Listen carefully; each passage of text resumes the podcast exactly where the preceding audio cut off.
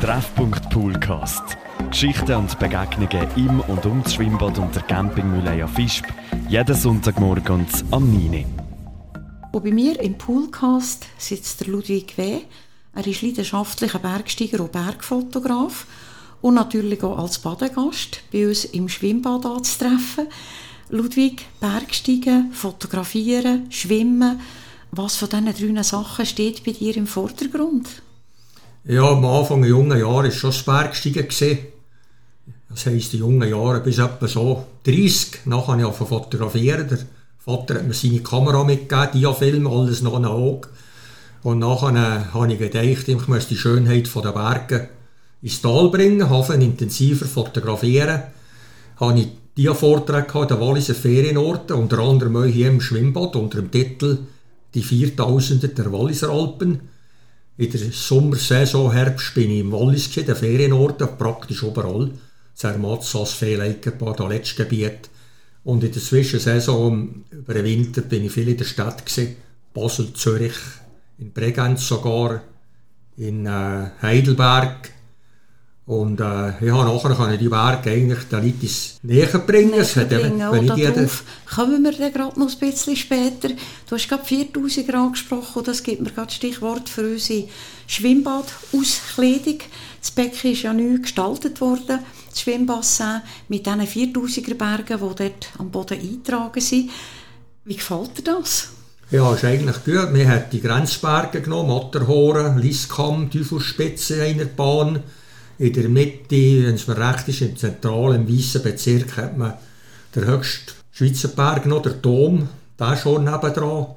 Ja, und das ist nicht so langweiliger Strich, oder? Man kann dann sagen, ja, was ist, wie heisst der nächste Berg? Also für dich ideal, du kannst eigentlich gerade schwimmen und Bergsteigen gerade kombinieren.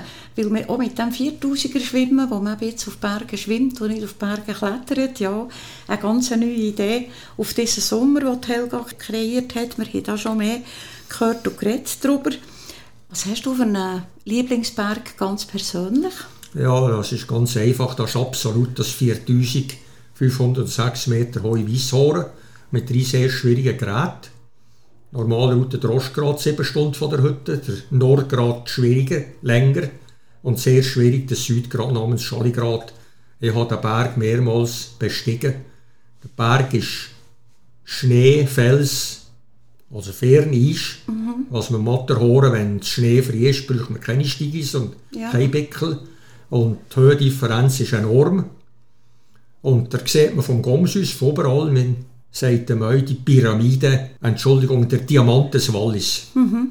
Also du kennst dich wirklich sehr, sehr gut hier aus in den Bergen und wenn du jetzt jemandem willst, etwas Spezielles schmackhaft machen, gerade jemand, der vielleicht hier zu Gast ist auf dem Campingplatz, die Region vielleicht nicht so kennt und sagt, ich auf einen von diesen Bergen, was würdest du jetzt persönlich so empfehlen?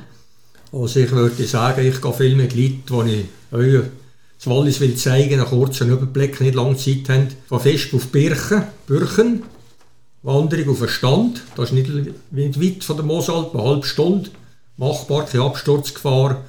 Oder wenn einer höher will, auf das 2972 Meter hohe Augsporthorn, geht er weg bis auf den Gipfel. Ein wunderbarer Aussichtspunkt. Ich kann den jetzt bald 100 Mal bestiegen.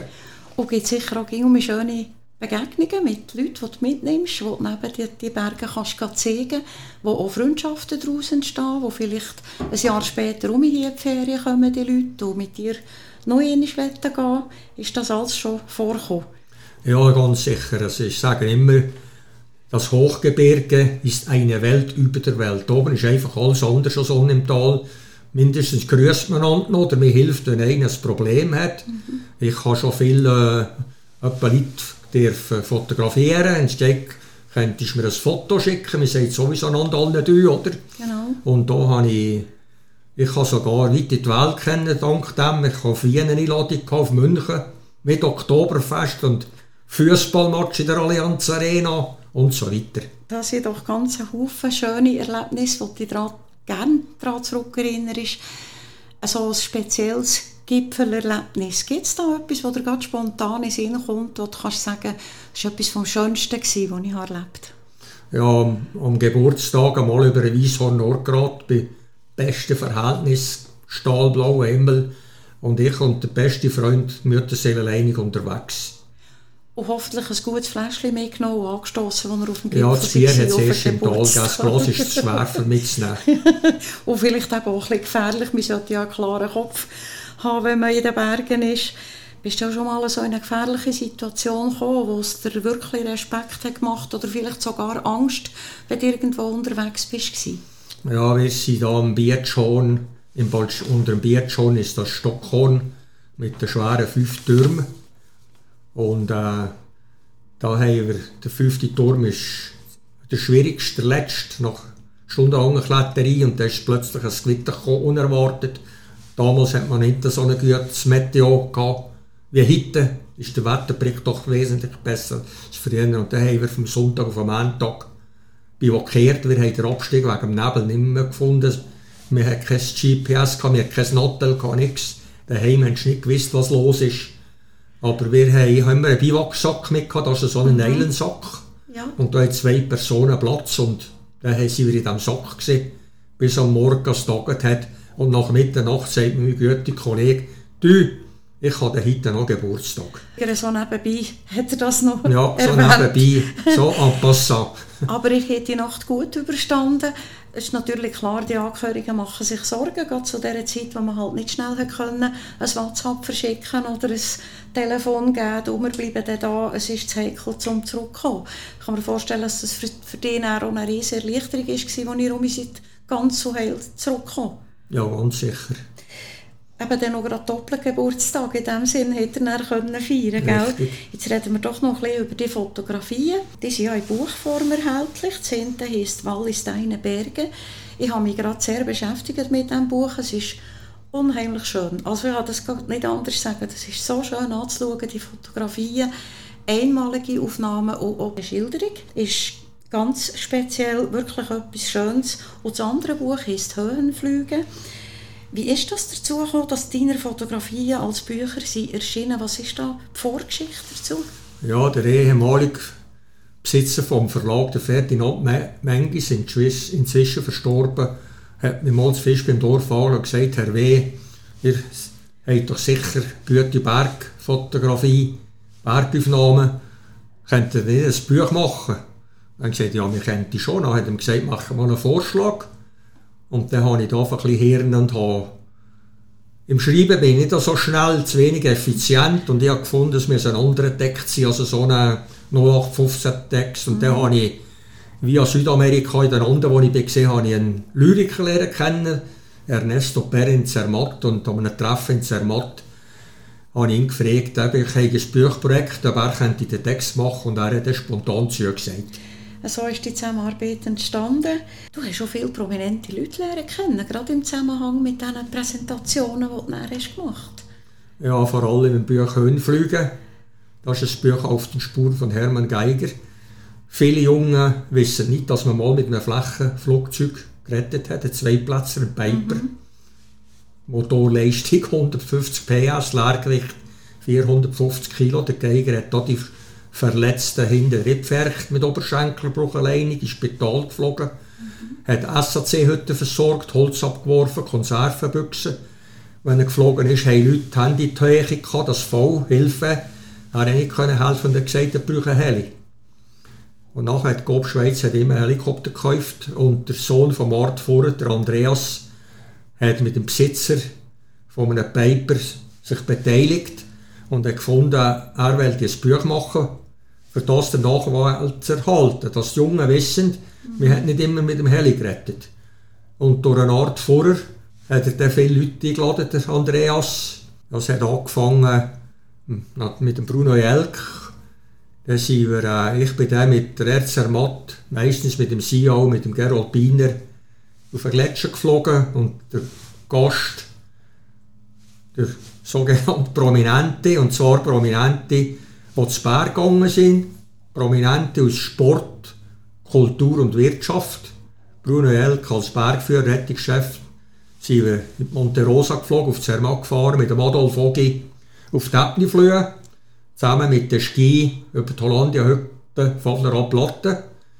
die ehemalige Fernsehdirektorin Ingrid Delta im Theodulgletscher, Maria Walliser im Petersgrab, der Bär mit Surbrücke in der Meschjoch gesehen, der Edi Engelberg hat das Buch gedruckt in Ergiswil, das war ja der Stimmenzähler im Nationalrat. Mhm. Nachher der Pfarrer, der Weisse Schal, hat uns traut, im Langgletscher, der ehemalige Politiker Jean-René Fournier im Petit Gombin. Also ich bin beeindruckt, dass wirklich sehr, sehr viele Prominente Namen dabei eben auch daraus, was Freundschaften gegeben haben. Wir kommen jetzt gerade um zurück hier auf den Campingplatz Mühleien.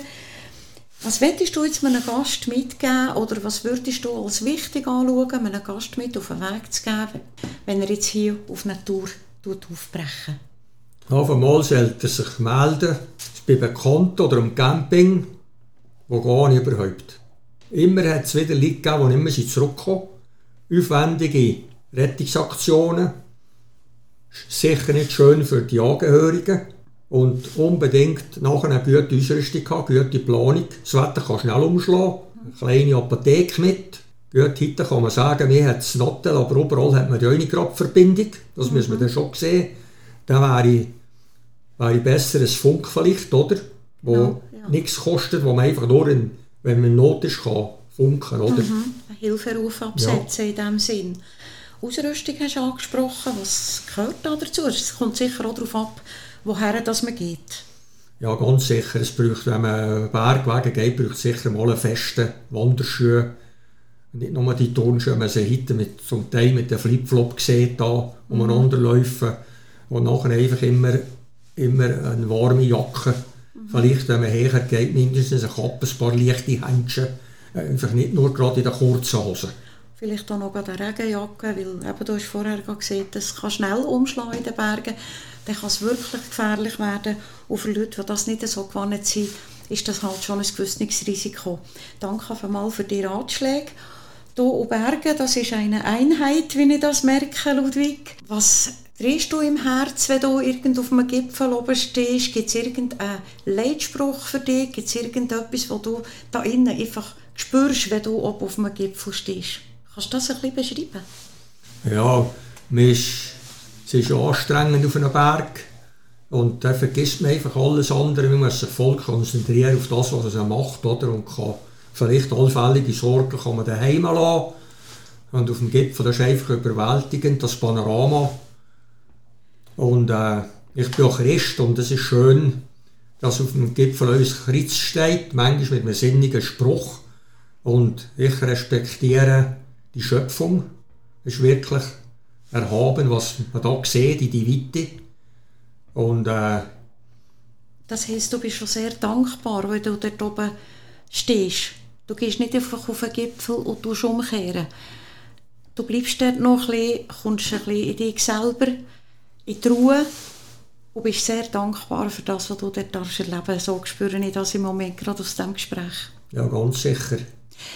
Und es gibt, ich weiss, du hast so einen Spruch, der für dich ganz viel bedeutet. Ja. Der Berge Zauber beglückt Jungen und schenkt den Alten Erinnerungen. Ein wunderschönes Schlusswort. Ich danke dir ganz herzlich, Ludwig. Ich wünsche dir noch ganz viele schöne Bergtouren, dass du jedes Mal auch ganz um mich zurückkommst und dass alles gut geht. Merci vielmals für die Besuch hier. Danke. Der Ludwig W. aus Visp führt euch auf die höchsten Gipfel der Walliser Alpen und zeigt mit faszinierenden Bildern seine Bestiegungen und Erlebnisse im Fels, im Schnee und im Eis. Das am Dia-Vortrag im Restaurant Schwimmbad Visp am Dienstag, 28. Juli, am Abend um halb zehn. Der Eintritt ist frei. Treffpunkt Poolcast. Geschichten und Begegnungen im und um das Schwimmbad und der Campingmühle Visp. Jeden Sonntagmorgen am 9.